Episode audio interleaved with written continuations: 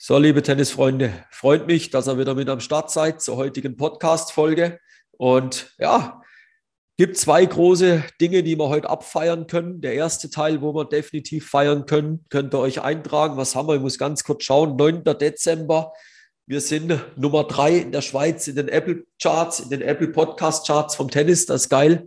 Direkt einer vor uns von Sky die machen es professionell, wir machen es semi-professionell. Wir haben nicht das Set wie die und das ist natürlich geil, wenn wir da so weit vorne mit dabei sind. Und äh, das Zweite, habe das ja die Tage angekündigt. Wir werden mal wieder eine Interviewfolge oder eine, ja, Interview hört sich immer so, ja, so komisch an, auch für den Gegenüber. Er ist zum Interview eingeladen. Wir haben uns entschieden, wir nennen das eine Austauschfolge. Wir tauschen Wissen aus, wir tauschen Content aus aber immer mit dem Ziel, dass wir euch einen Schritt weiterbringen, dass wir eure Probleme lösen können. Und da freut es mich natürlich, dass er sich die Zeit genommen hat heute, der gute Thorsten. Und in dem Sinn, Thorsten, schön bist du mit dabei. Willkommen zur Podcast-Folge. Und vielleicht gleich mal vorneweg für die Leute, wo dich nicht kennen, stell dich mal kurz vor. Wer bist du? Was machst du? Und ja, warum, äh, warum sollen wir jetzt da weiterreden? Was für eine Berechtigung, knallhart gesagt, hast du, was für einen Mehrwert kannst du den Zuhörern letzten Endes weitergeben? Ja, ähm, mein Name ist Thorsten, den Namen hast du ja schon erwähnt. Ähm, ich äh, arbeite in Berlin in einer eigenen Praxis. Ich bin Körpertherapeut, Massagetherapeut, Bewegungstherapeut, Heilpraktiker und ähm, beschäftige mich schon aus der eigenen Geschichte aus mit den mit mit mit Rückenschmerzen hast mich gefragt, was mich berechtigt. Ich denke mal, was jeden Therapeuten am meisten berechtigt, ist äh, klar, man hat eine Menge Ausbildung. Ähm, ich habe eine Menge Ausbildung gemacht, Tiefengewebsmassage, Myofascial Release, Joint Release, ähm, funktionale Bewegung ähm, etc. pp. Ich kann eine Menge Zertifikate haben, aber was die meisten Leute eigentlich wirklich berechtigt, ist die eigene Geschichte. Und meine eigene Geschichte geht zurück bis zur Grundschule, wo ich Schmerzen im Ischias hatte und äh, das irgendwie nie so richtig in den Griff bekommen habe und sich eigentlich nie jemand wirklich drum gekümmert hat.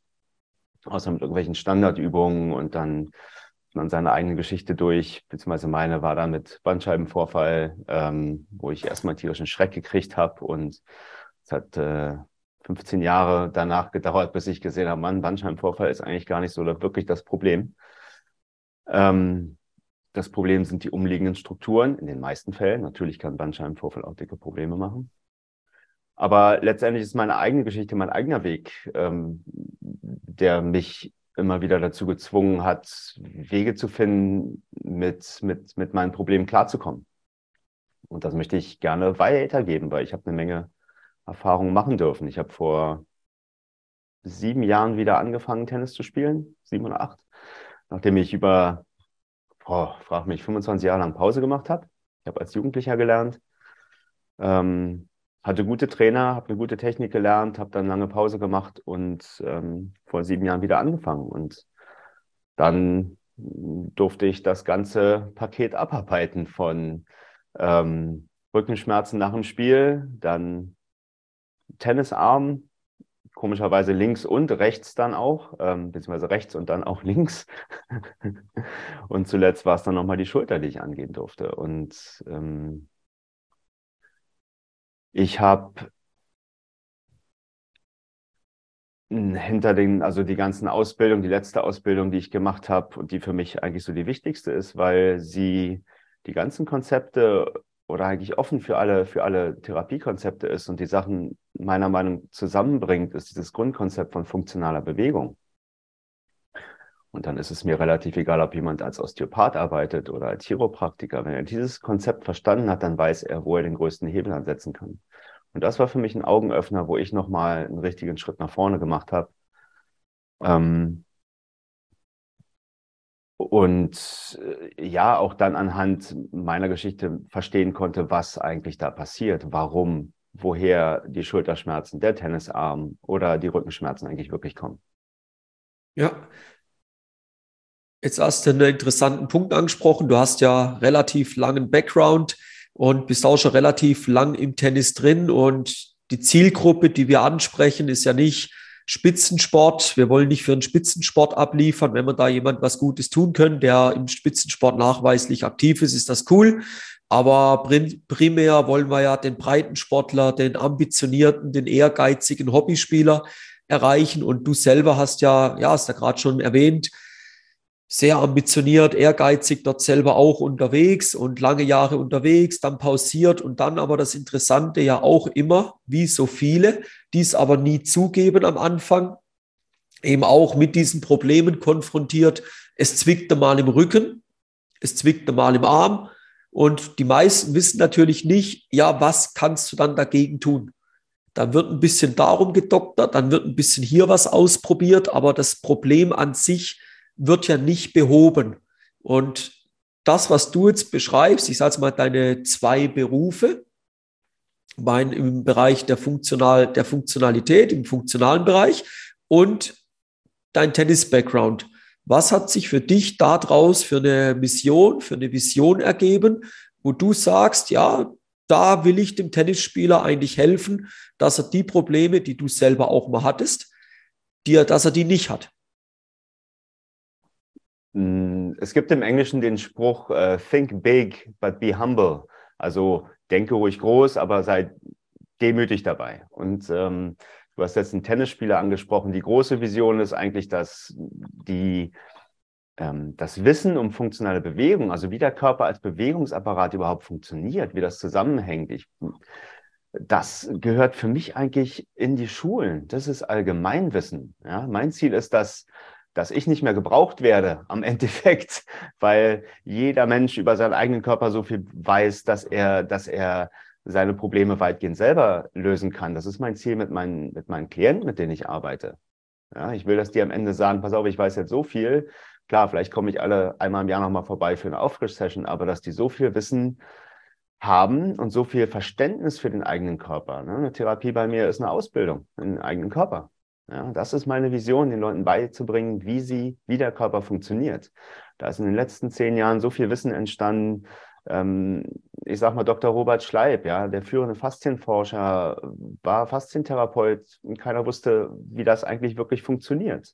Und heute weiß man Faszienketten, ähm, dass kein Muskel wirklich alleine arbeitet. Und daraus entstehen dann, steht, das war auch somit die Grundlage überhaupt zu verstehen, wie funktionale Bewegung ähm, was für eine Bedeutung das wirklich hat. Also, äh, und dann auf den Punkt zu kommen, Breitensport, Profisport, ich sag mal so blande, völlig egal.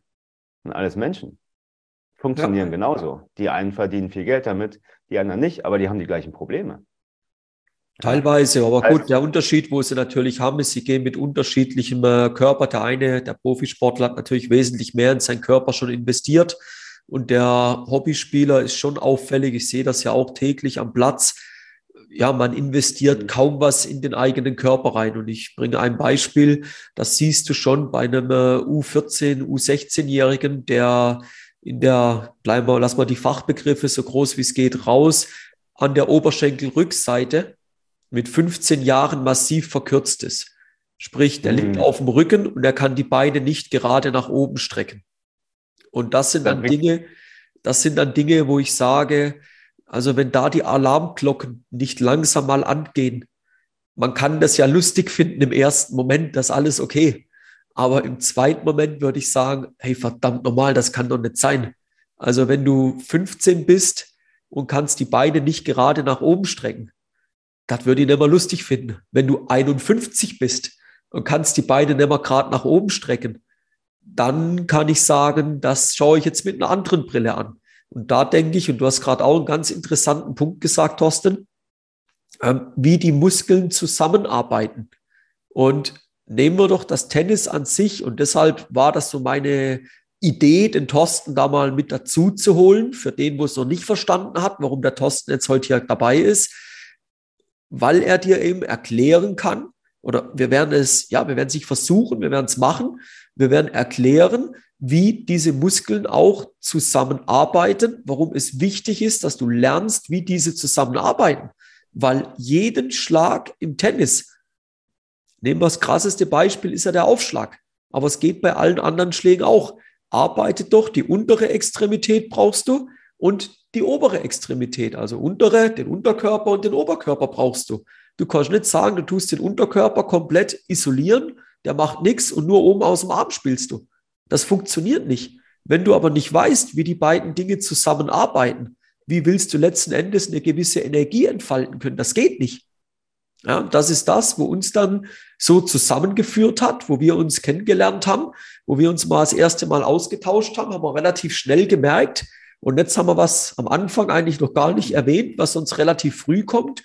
Ja, was so das Thema der, der Podcast-Folge ist. Und wir haben so den äh, coolen Slogan entwickelt, der Thorsten und ich, wo wir mit so rausgehen, ja, Rumpf ist Rumpf.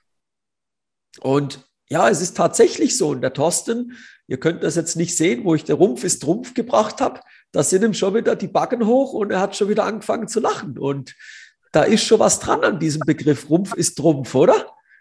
Jein, jein. Ich sag mal so, also du hast mir gerade ein paar Steilvorlagen gegeben. Und zwar, das ist gut. Ähm, also Rumpf ist Trumpf, ja, ähm, aber du hast es ja gleichzeitig auch schon gesagt, es ist wichtig, der Rumpf ist insofern Trumpf, als dass eigentlich die Verbindung zwischen, also Rumpf ist ja der Oberkörper, der Thorax und ähm, was oben mit dran ist und du sagst, die Beine sind ja im Tennis genauso wichtig, die müssen mich ja dahin bringen, wo der Ball ist. Also du kannst sagen, Rumpf,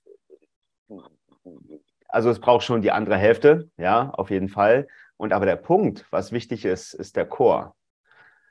Der verbindet nämlich oben und unten. Und da brauche ich eine Stabilität. Und da hast du mir gerade ein sehr, sehr, sehr, sehr gutes Beispiel gegeben. Du hast von den 14-Jährigen, 15-Jährigen gesprochen, die auf dem Rücken liegen und praktisch das gestreckte Bein, sage ich mal, maximal auf 45 Grad kriegen. Und du hast gesagt, verkürzte Beinrückseite und so weiter und so fort. Und das ist ein schönes Beispiel eigentlich für funktionale Bewegung, wie so ein Körper funktioniert. So, es gibt nämlich in dem Fall, du legst jemanden hin, und meine Klienten, da gibt es einige von, du legst die auf den Rücken und sagst, mach mal ein Active Straight Leg Race, also praktisch ein aktive, aktives Beinheben in Rückenlage. Und die kommen auf 45 Grad. So, eine normale Bewegungs- oder sage ich mal, ein, gesunde, ein gesunder Bewegungsradius wäre, du kriegst es auf 80 Grad hoch. Da würde ich sagen, ist okay, kann man lassen. Ähm, wenn es nur 45 Grad gibt, gibt es, äh, hast du gesagt, ja, die Beinrückseite ist verkürzt. Das liegt ja erstmal nahe. So.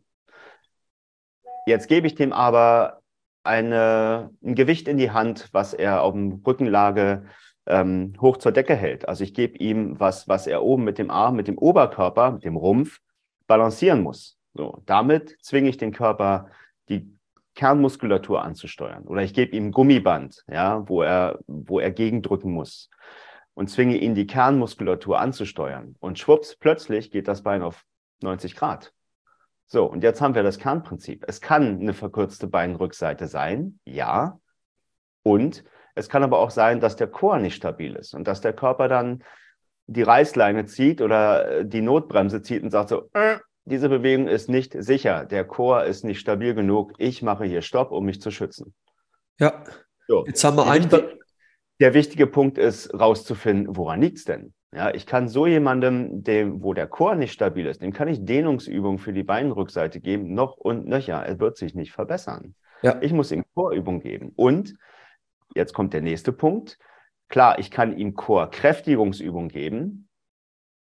Die werden aber unter Umständen auch nicht viel bringen. Ich muss dem Körper beibringen, in dieser und jener Bewegung den Chor anzusteuern. Früher gab es, ähm, wenn man im Computer einen Drucker gehabt hat, musste man erstmal ein Treiberprogramm runterladen. Weiß nicht, ob du das noch kennst. Ja. Kennst du es noch? Ja, ja, ja das ist also hallo. Nicht mehr. So genau, jung bin also, ich dann auch nicht mehr. nee, und ich erst. Aber gut, ähm, im Endeffekt fehlt dann das Programm, die Muskeln in der richtigen Reihenfolge. Du hast das am Anfang auch irgendwie erwähnt. Ich weiß nicht mehr genau wie. Aber in der richtigen Reihenfolge, in der richtigen Kombination anzusteuern und dem Körper beizubringen, wenn ich das Bein hebe, um zu laufen, den Chor anzusteuern.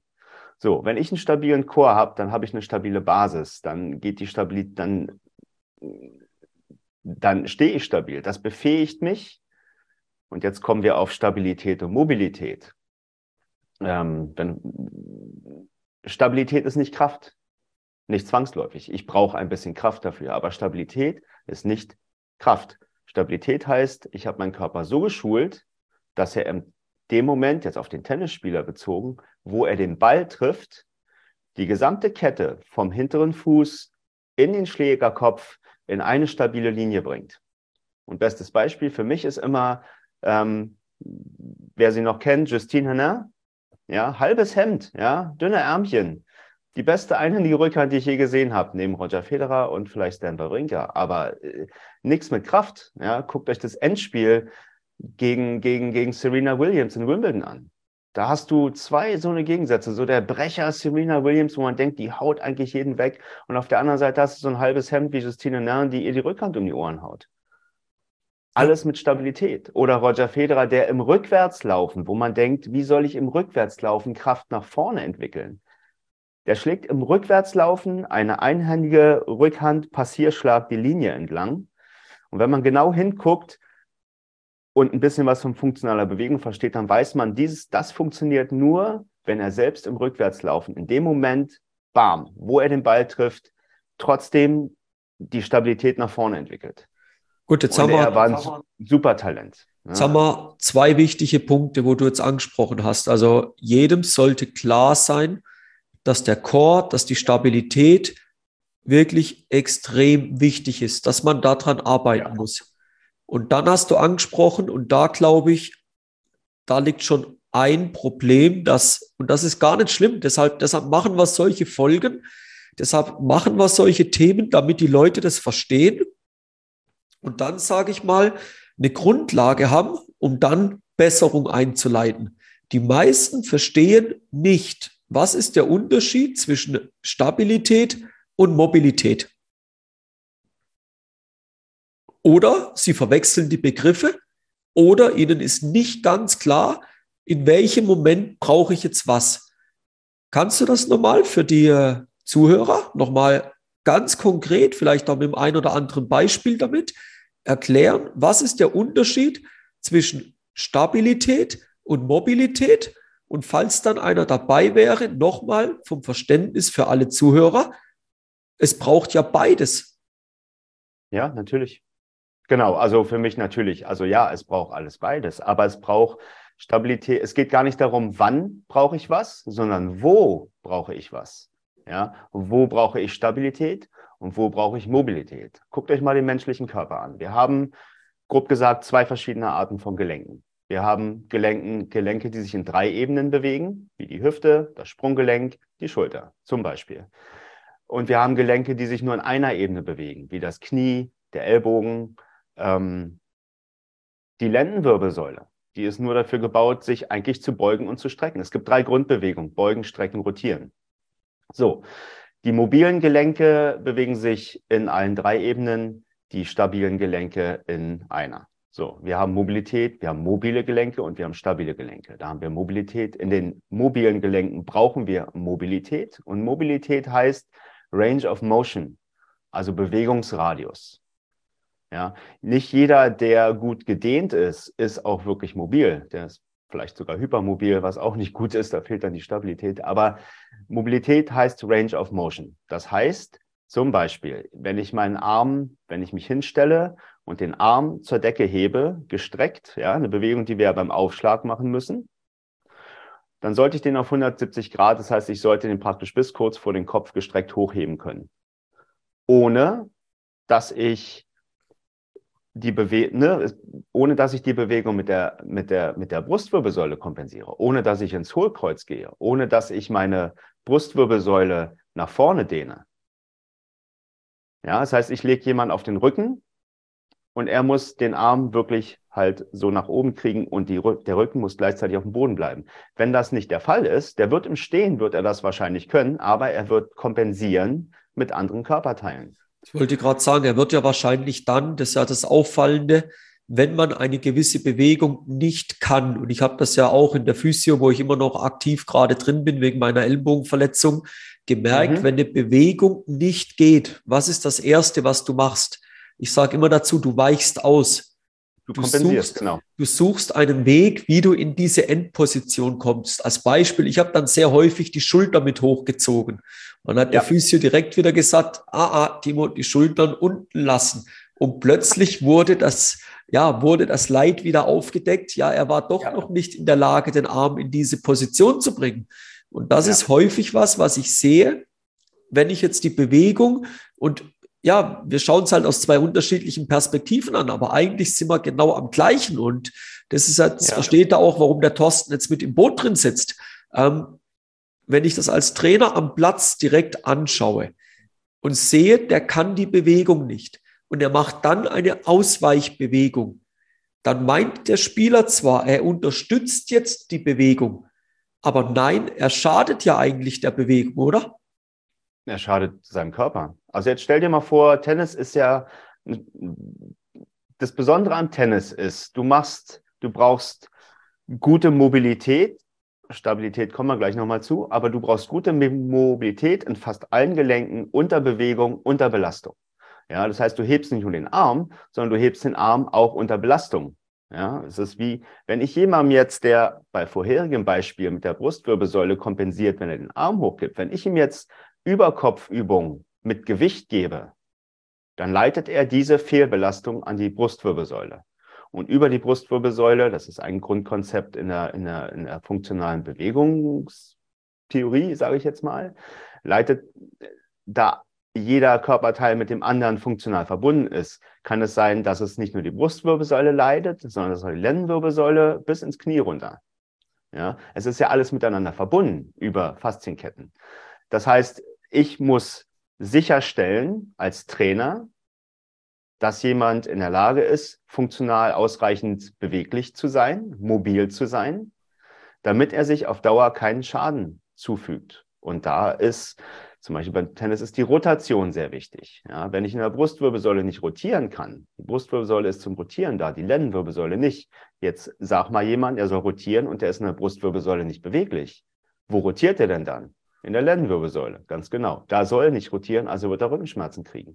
Auf Dauer, nicht sofort. Er wird es eine Weile kompensieren. Ja, dann kommt jemand und sagt, hey, du musst Athletiktraining machen, du musst die, du musst die, du musst die Bauchmuskulatur stärken und die Rückenmuskulatur. Dann macht er das und er wird ein bisschen besser kompensieren können. Ja, er wird, wie mal ein Kollege von mir gesagt hat, er wird besser humpeln, aber er wird nicht gut laufen.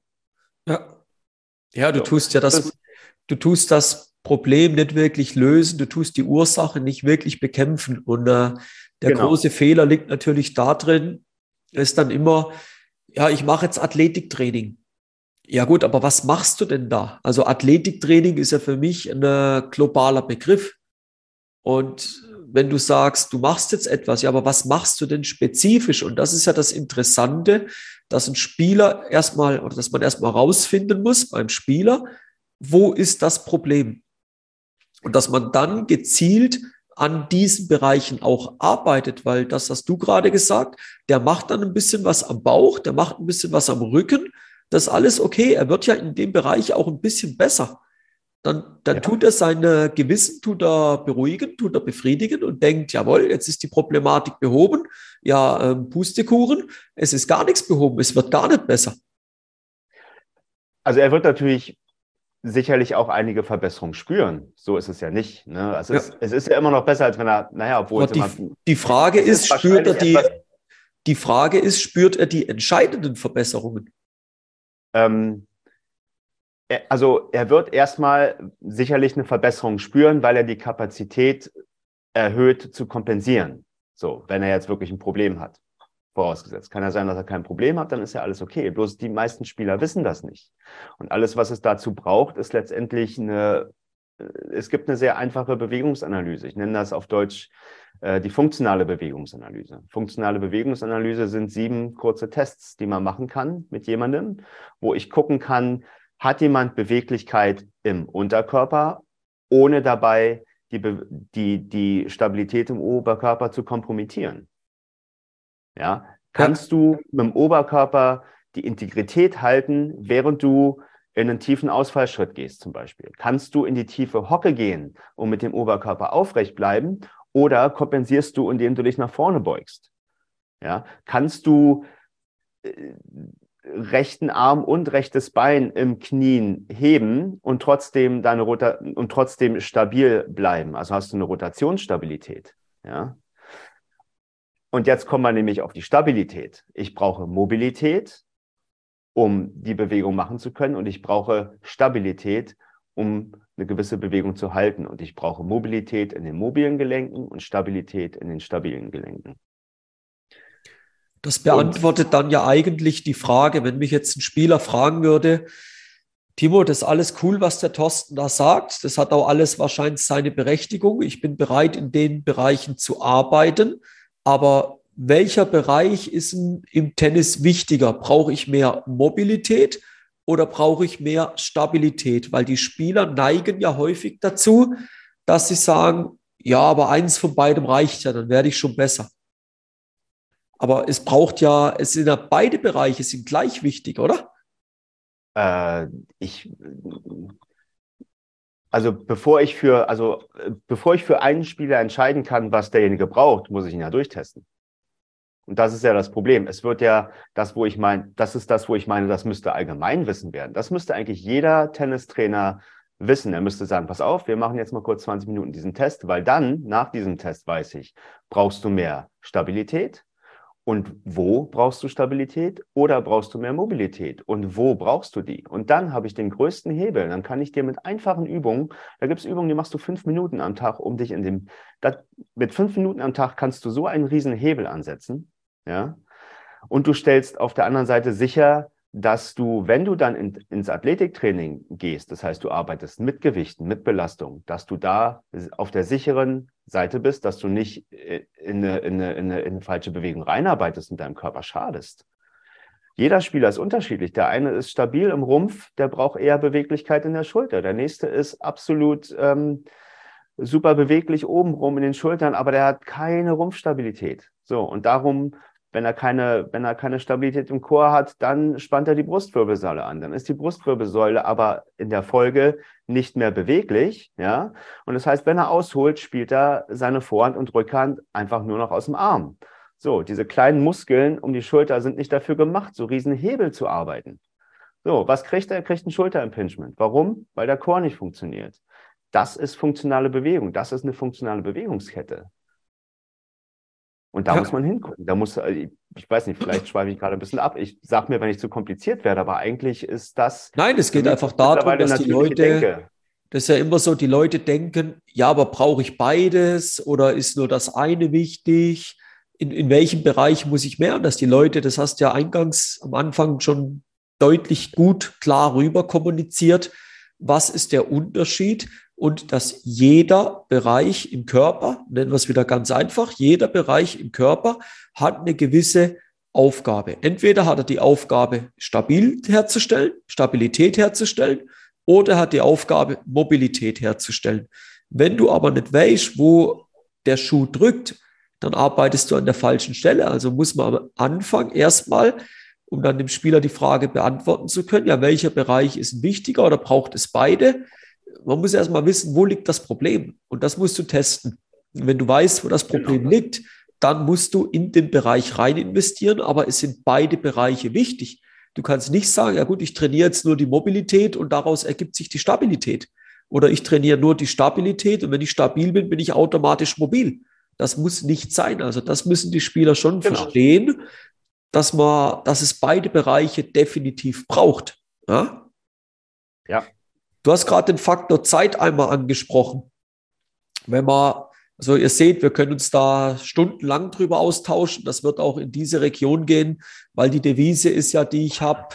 Du kannst die Podcast-Folge zwischen einer Bahnstation und der nächsten Station anhören. Also wir werden keine drei Stunden Folge am Blog aufnehmen, aber wir werden hier definitiv zwei Podcast-Folgen draus machen, weil dazu ist das Thema viel zu spannend und vielleicht ergibt sich aber auch vom einen oder anderen von euch eine Rückfrage. Dann könnt ihr das gerne in den Kommentaren vermerken, könnt mal gerne Nachricht schreiben und dann werden wir diese Frage in der nächsten Folge auch nochmal mit reinnehmen. Aber um auf den Faktor Zeit nochmal zurückzukommen, Thorsten, wie viel Zeit muss ich, wenn ich jetzt weiß, wo meine Problematik liegt, wie viel Zeit muss ich als Hobbyspieler in der Woche aufbringen, um, sage ich mal, meinen Core in eine vernünftige Verfassung zu bringen.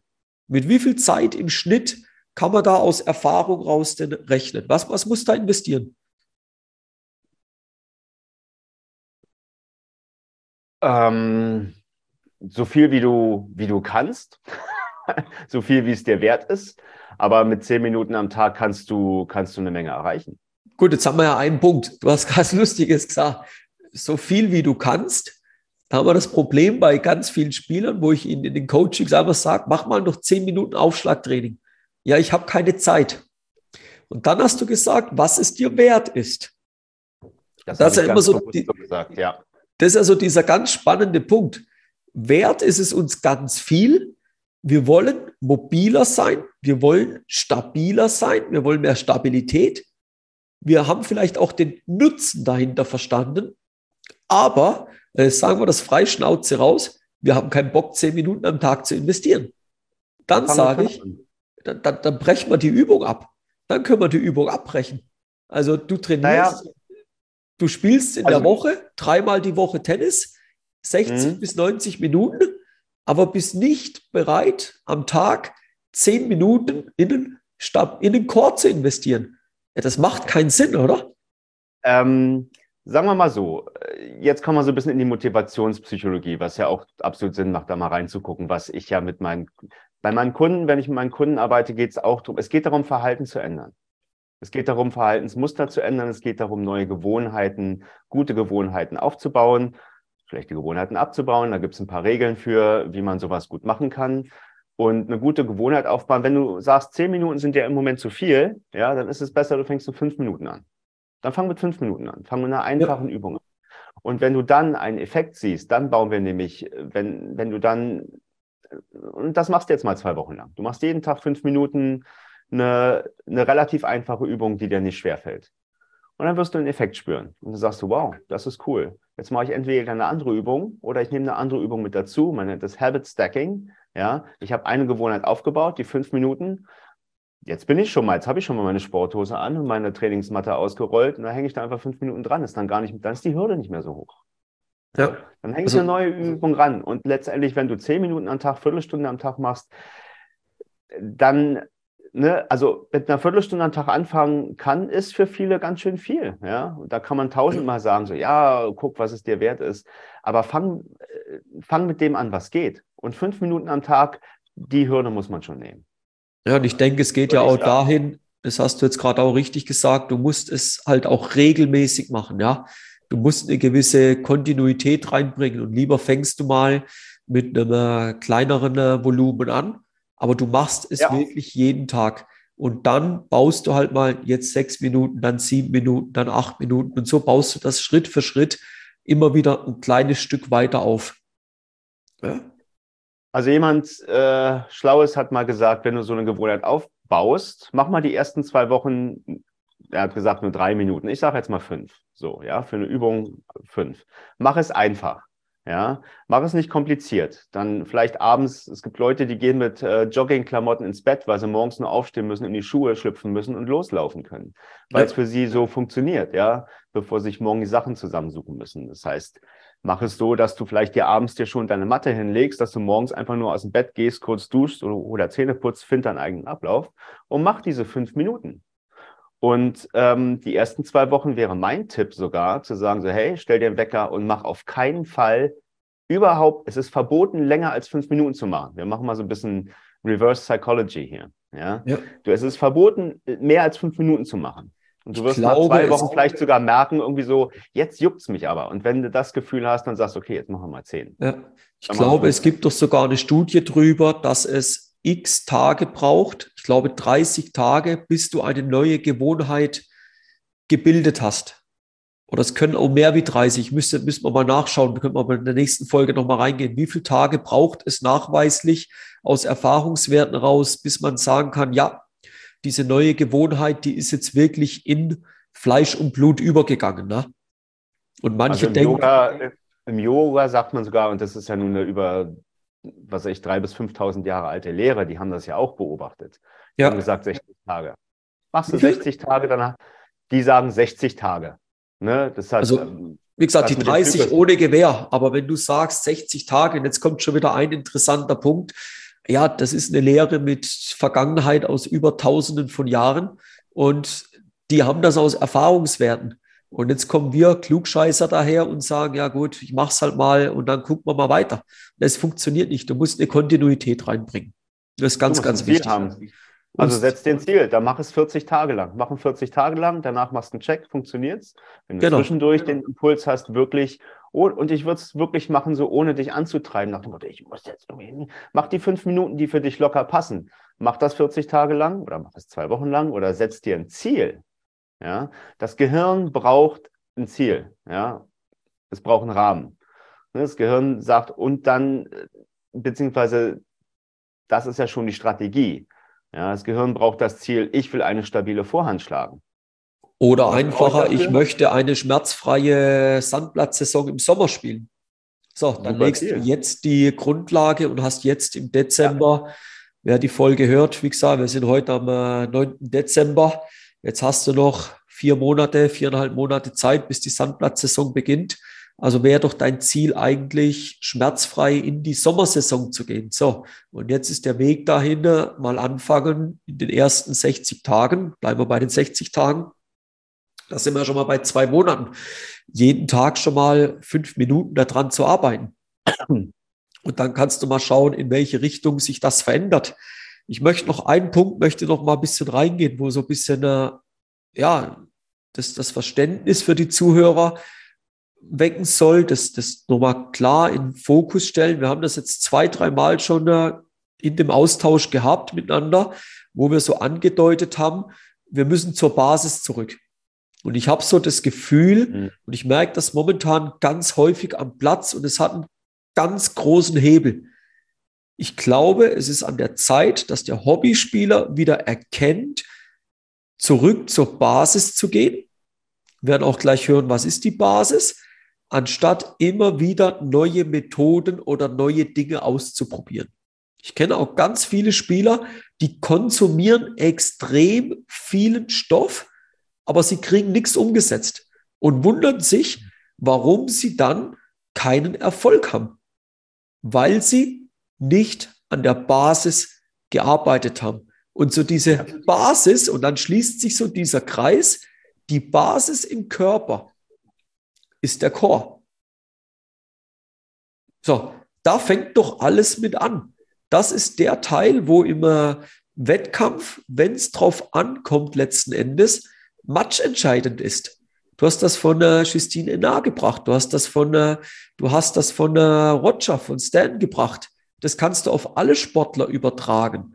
Schau doch ein Torwart beim Elfmeterschießen an, weil wir gerade Fußball-WM haben. Es hat ja schon einen Grund, warum der Torhüter den Elfmeter auch hält. Der Elfmeter ist ja nicht immer nur schwach geschossen. Aber wenn der eine gewisse Spannung im Chor nicht aufbauen kann, kann der den Elfmeter nicht parieren. So, wenn ein Spieler am Schussmoment, wenn er einen Torschuss auslöst, eine gewisse Stabilität hat, aber auch eine gewisse Mobilität im Gelenk hat, wie will der den Schuss auslösen? Es ist nicht möglich. Und da muss man sagen, der Übertrag für den Hobbyspieler im Tennis, und das ist so ein Appell an alle, die da zuhören in der Podcast-Folge, macht euch mal Gedanken, ob es nicht sinnvoll ist, manche Brücken abzubrechen und die Basis nochmal mehr in den Vordergrund zu stellen. Würdest du das unterschreiben? Bist du da mit dabei? Auf jeden Fall. Also mit Core-Training kann man nichts falsch machen. Nicht wirklich. Ähm, denke ich jedenfalls. Es gibt ein paar sehr einfache Übungen, mit, der man, mit denen man anfangen kann, ähm, den Core aufzubauen. Und dann mit Core-Training meine ich jetzt nicht Kraftentwicklung. Ich meine tatsächlich nicht, wir müssen jetzt Muskeln aufbauen. Ja, sondern halt mit, mit, ganz einfachen Übungen die Ansteuerung. Ich meine, wir haben große Muskeln, ja, die, Bauch, die Bauchmuskeln sind relativ groß. Wenn die, ich, Muskelaufbau kann ich anfangen, wenn die Ansteuerung stimmt. Ja, ich kann, es bringt mir nichts, wenn ich, wenn ich zehn schnelle Pferde im Stall habe und ich weiß, wie ich die vor den Karren spanne, damit sie wirklich effektiv zusammenarbeiten. Schlittenhunde. Ja, also ein Schlittenhundfahrer weiß um die Stärken, der weiß, in welcher Reihenfolge er die Hunde aufstellt. Ja, die können so schnell sein, wie sie wollen, wenn er sie nicht vernünftig aufstellt, bringen die keine Leistung. Er muss sie optimal aufstellen. Genauso ist es mit den Muskelketten im Körper, mit der Ansteuerung. Ich muss die Bewegung, die Koordination zwischen Beinheben, Choranspannung und Rumpfstabilität so, so koordinieren, dass sie im Treffpunkt perfekt ist. Ja, Ich würde jetzt gern noch was machen. Wir Ja. nähern uns, oder ich würde sagen, definitiv. Also ich, ich gehe davon aus, ich habe deine Zusage. Du bist für eine zweite Podcast-Folge oder für einen zweiten Teil bist du mit dabei, oder? Auch für den dritten, vierten. Also ich bin gerne. Also- Mir macht das Spaß. Das ist mein, Also- das ist. Nein, nein, mir geht es ja auch Freude. darum, weil ich sehe, mir ist wichtig, dass die Leute das, was wir jetzt schon erwähnt haben, dass das verstanden wird und Ja. dass sie den Sinn dahinter sehen zu arbeiten. Und ihr habt jetzt gehört, Leute, der Thorsten ist bereit, eine zweite, eine dritte, eine vierte. Schauen wir mal, wie weit sich das entwickelt, wie viel Mehrwert wir da noch rausballern können. Und die, ihr habt ja den Rhythmus, seht ihr ja, dass wir so all drei bis vier Tage momentan eine neue Podcast-Folge hochladen. Und der Thorsten hat gesagt, gerade eben, könnt gerne mal eine Minute zurückspulen, es gibt relativ einfache Aufgaben. Und jetzt ist die Frage an Thorsten, das ist mir jetzt ganz spontan ins Sinn gekommen. Wir haben vorher natürlich mal drüber gesprochen, in welche Richtungen werden wir uns so lenken und so weiter. Das weiß er jetzt gerade noch nicht, das ist jetzt ganz spontan. Kannst du wirklich eine einfache Aufgabe den Leuten mal mit auf den Weg geben, die sie bis zur nächsten Podcast-Folge schon mal jeden Tag fünf Minuten mal umsetzen können. Jetzt haben wir natürlich beim Podcast das große Problem, Sie können uns nicht sehen, Sie können uns nur hören. Hm. Ist das prinzipiell möglich oder sagst du, Timo, bei aller Liebe, das kriegen wir nicht hin? Wenn wir das nicht hinkriegen, dann machen wir es anders da. Dann werden wir gucken, ob wir das filmisch über einen anderen Weg irgendwie zur Verfügung stellen können. Aber wäre das möglich, dass du verbal eine Übung rausballerst? Eine ganz einfache Übung, die der Hörer Willi X bis nächste Woche fünfmal machen kann? Ist das möglich? Fällt dir da eine ein? Mm. Ich überlege gerade, ob es nicht eine Übung gibt, die man sogar im Alltag bei einer alltäglichen einfach Sachen anders machen. Ähm, äh, wir können, also ich würde definitiv gerne eine Übung, wenn wir, wenn es einen Weg gibt, die filmisch rauszuhauen, ähm, das gerne machen. Das können wir im nächsten Podcast dann gerne besprechen. Ähm, ich gebe mal eine ganz einfache Übung mit. Ähm, hm. Wenn ihr euch nächstes Mal die Schuhe anzieht, so, machen wir mal eine einfache Stabilitäts- und Core-Ansteuerungsübung. Wenn ihr euch nächstes Mal die Schuhe anzieht, ähm, stellt euch doch mal auf ein Bein und hebt das Bein, wo der Schuh dran soll, an und zieht euch den Schuh über auf einem Bein stehend. So, das ist eine ganz einfache Übung. Super einfache Übung, guckt, wie es geht. Wenn er das super hinkriegt, hey, herzlichen Glückwunsch. Dann können wir ähm, die nächste Stufe machen. Ja? Und das ist eigentlich schon großes Tennis, weil das ist eine Übung im Stehen. Ja? So, also jetzt haben wir, großes Tennis, das ist eine Übung im Stehen. Die Übung, die ich filmisch machen würde, würde ich erstmal über eine Ansteuerung am Boden machen. Ähm, aber da finden wir einen Weg. Ich kann das entweder auf meinem Facebook-Profil ja, meine Übung posten, aber da können wir den Kontakt in der nächsten Podcast-Folge machen. Wie wir das also- machen, teilen wir euch noch mit. Das, das Aber das ist die ein, das ist halt eine einfache Übung, die äh, ne, wir laufen.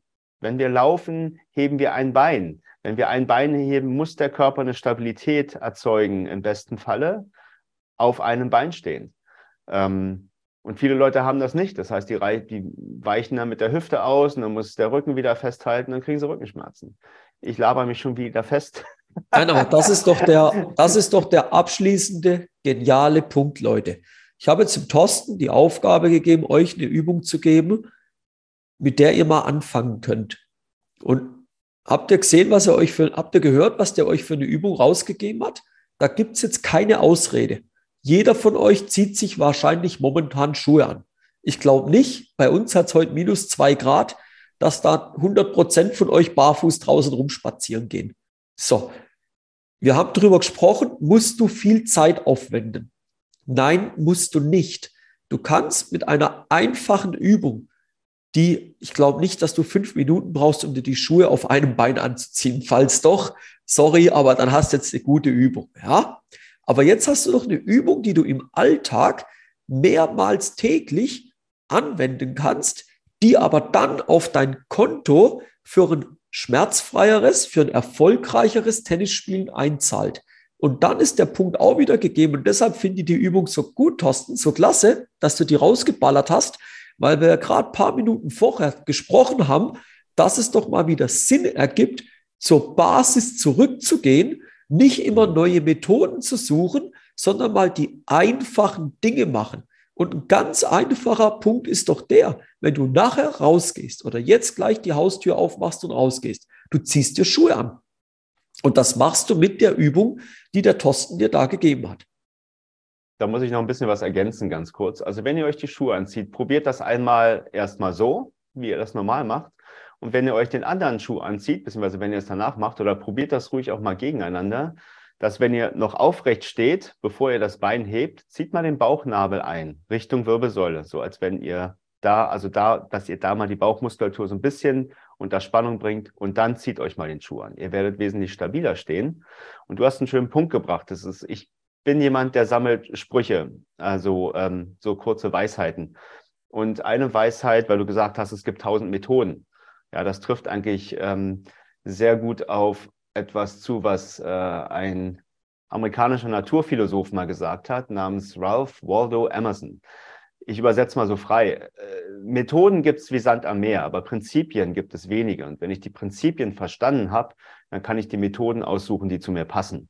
So ungefähr. Ja. Das heißt, in allen Methoden, das habe ich halt auch in allen Sachen, in all den Ausbildungen entdeckt, die ich halt gemacht habe, die Prinzipien, egal ob ich Myofascial Release oder Rebalancing oder Joint Release gemacht habe, die Prinzipien waren alle die gleichen.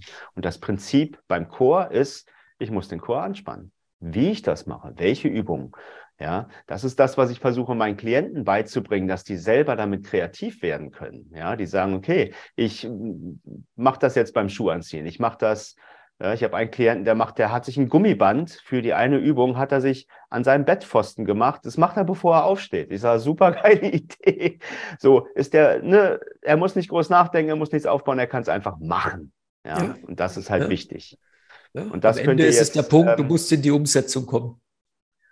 Und da gibt es halt ein paar Prinzipien. Es, ich muss es einfach machen. Ich muss mir die alle möglichen Hürden, ne? wenn ich erstmal anfangen muss, mir ein halbes Gym aufzubauen, bevor ich die Übung mache, vergiss das es. Funktioniert nicht. Ja? Es muss genau. einfach, schnell Deswegen, umsetzbar, idealerweise sogar an jedem Ort. Das heißt, wenn du in die Ferien gehst, kann ja nicht sein, dass du 14 Tage in den Ferien bist und keine Übungen machen kannst. Wenn du mal eine Auszeit brauchst, ist das okay, aber eigentlich solltest du ja die Übung auch an einem Ort X machen können, ohne dass du ein Gym brauchst. Genau, macht es einfach. Ja. ja. Ähm, und das ist halt eine Übung. Spannend, ne? Zieht den Bauchnabel Richtung Wirbelsäule nach innen und dann zieht euch mal die Schuhe im Stehen an. Und atmet dabei ganz normal weiter. So, das ist ja auch nochmal die Kunst, den, den Kern angespannt zu haben und jetzt nicht die Luft anzuhalten. Ja. Super. Gut. So, Mit viel Spaß. Ich bin auf das Feedback gespannt. So, schreibt ruhig mal dazu, wie euch das bekommen ist, diese einfache ja. Übung. Und wenn ihr merkt, das funktioniert, dann fängt das an Spaß zu machen. Dann kann man sagen, pass auf, jetzt kriegst du mal eine andere Übung. Ja, ich denke, mit dem äh, Mach es einfach schließen wir den ersten Teil dieser Podcast-Folge ab. Eure Aufgabe, macht es einfach mal, macht diese Übung, gebt uns gern mal äh, Feedback, haut da gern mal was rüber in den Kommentaren über die sozialen Netzwerke, wo er uns ja folgen tut, wo er mir primär folgen tut. Dem Thorsten könnt ihr auch über Facebook, könnt ihr ihm folgen. Hauen wir jetzt schon mal raus am Ende vom äh, nächsten Teil, wenn wir dann auch die Kontaktdaten nochmal alles noch klarer rausgeben. Aber gebt mal bei Facebook Thorsten Hunold ein. Wenn nicht, schreibt mir. Ich schicke euch mal den Kontakt zu Thorsten rüber, wer da mal schon eine weitere Frage hat. Aber eure Aufgabe jetzt, macht diese Übung einfach mal. Und wir werden in der nächsten Folge werden wir nachliefern. Wir sind noch lange nicht fertig. Ich habe mir da nebenbei auch die ein oder anderen Fragen notiert. Aber eure Aufgabe jetzt umsetzen. Und ja, ich sage schon mal großes Dankeschön an dich, Thorsten, dass du dir die Zeit genommen hast dass du da ja. mit dabei bist und freue mich, wenn man da. Hast. Ja, sehr gerne, sehr gerne. Ihr seht ja, wir wollen da Mehrwert liefern und dann brauchen wir Leute, die Mehrwert liefern. Thorsten ist so einer und in dem Fall ist das geil, dass er sich die Zeit nimmt. Wir machen einen kurzen Cut und sind dann in der nächsten Folge sind wir noch tiefgründiger, noch ja, weitere spannende Fragen, die wir euch da mit auf den Weg geben, Aufgaben, die wir euch mit auf den Weg geben sind wir wieder mit am Start. Und bis dahin wünschen wir euch noch einen schönen Tag und viel Spaß bei der Umsetzung. Bis dann, wir hören uns.